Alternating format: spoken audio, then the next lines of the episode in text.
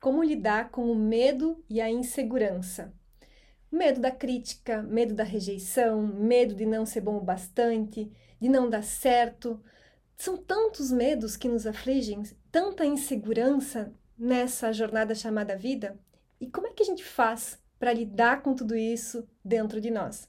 Namastê, eu sou Amanda Dreyer e esse é o Ilumicast. Seja muito bem-vindo. Eu recebi uma dúvida, uma, um pedido de ajuda de uma seguidora falando: Amanda, me ajuda, como é que eu faço para nunca mais sentir medo? Que eu não aguento mais sentir esse medo dentro de mim, ele está me paralisando. E uma coisa é fato: não existe uma fórmula, algo que você possa fazer para que você nunca mais sinta medo dentro de você, porque o medo faz parte da natureza humana. A natureza humana, ela é dual. Para você nascer, para sua alma, para o seu atma, ter essa experiência aqui, nessa vida, na matéria, precisou de um pai e de uma mãe, né? de uma energia feminina e de uma energia masculina.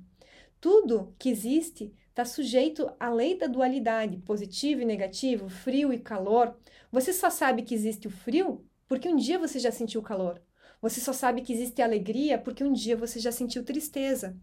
E você sabe que existe o medo porque um dia você já sentiu o amor. Então, o tempo todo a gente está nessa, sujeito a essa dualidade.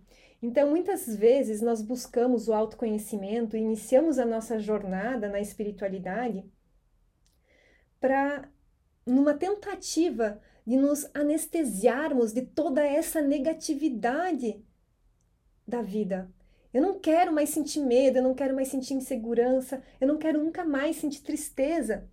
Mas não existe isso. A vida, ela é incerta. Nada na vida está sob o nosso controle. E ao tentar controlar o fluxo da vida, é aí que nós geramos tensão e tudo descamba, tudo sai do nosso controle. Então, a maior fonte do sofrimento do ser humano é não aceitar a impermanência das coisas, não aceitar a transitoriedade das coisas. Então, se permitir fluir mais com a vida, sabendo que na vida todos oscilam, muitos caem, alguns levantam, poucos levantam rápido. Então é saber que sim, você vai sentir medo, mas não olha para o medo, para essa insegurança, seja medo qual tipo de medo for? Mas não olha para isso como algo negativo.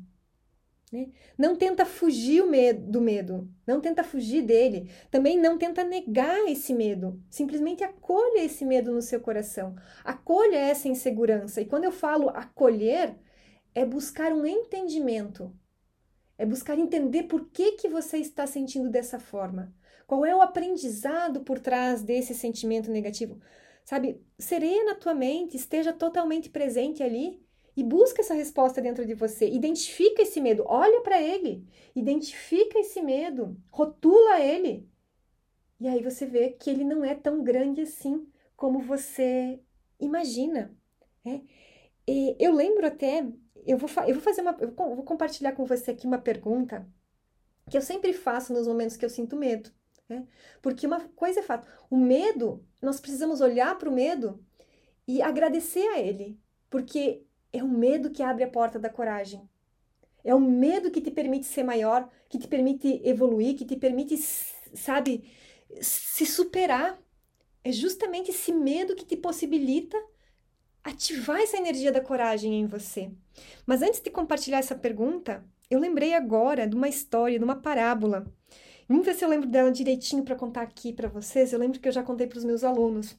Então, uma menina, ela estava treinando já há muitos anos com um grande mestre. E ela estava sendo preparada para enfrentar o maior de todos os adversários, o medo. E chegou o dia do grande combate em que ela ia enfrentar o medo.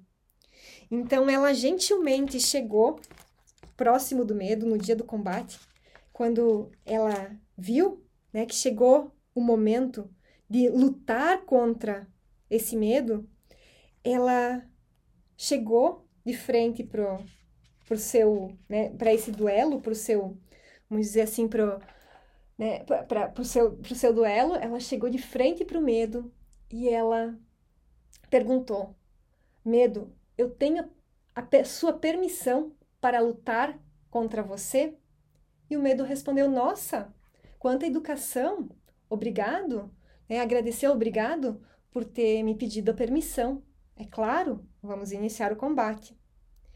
E aí ela falou para o medo assim, olhou no fundo dos olhos do medo e falou: Medo, me fala qual, quais são as tuas armas para que eu possa lutar de uma forma honesta contigo.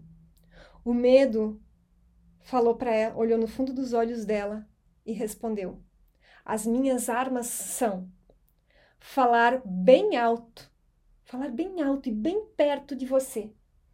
Eu falo muito, falo alto e muito próximo. Mas se você não me ouvir, eu não tenho poder algum. Então, eu acho que essa é uma lição muito bonita, uma história muito bonita, né? O medo, ele pode vir com tudo, falar alto, chegar muito próximo a você, mas se você não der ouvidos para isso, ele não tem poder algum na sua vida. Olha que lindo isso.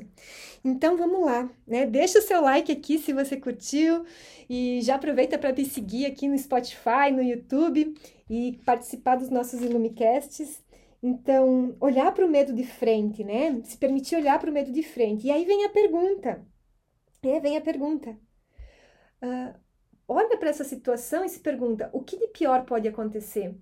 Né? O que de pior pode acontecer? E você vai ver que não é tão ruim assim.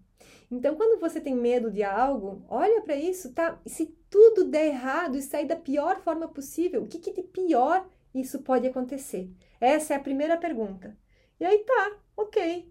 Se esse for o pior, tá, tô preparada, vou lidar com isso. E uma coisa eu vou te dizer: nunca vai acontecer essa pior visão que a nossa mente dramática, reativa conta pra gente. Nunca vai ser tão ruim assim. Ah, e a, a segunda pergunta que eu me faço muitas vezes, mais para lidar com essas inseguranças que eu quero compartilhar contigo aqui, é o que significa isso diante da imortalidade da alma? Né? Então, o que, que representa isso diante da imortalidade da alma? Porque né, tá tudo, é tudo tão transitório, é tudo tão passageiro, é tudo tão incerto, e a gente se apega a coisas tão pequenas e se esquece da grandeza da alma, do Atma. Né? Então, lembra sempre da frase que eu sempre falo para vocês, né? O seu Atma, a sua alma, é grande demais para você ser pequeno. Então, né, o que representa isso? O que significa isso diante da imortalidade da nossa alma? E você vai ter mais força para seguir em frente. Então, é, tem momentos sim que a gente vai oscilar, porque todos oscilam, muitos caem, alguns levantam, mas nós que estamos aqui levantamos muito rápidos, e isso que importa. Namastê!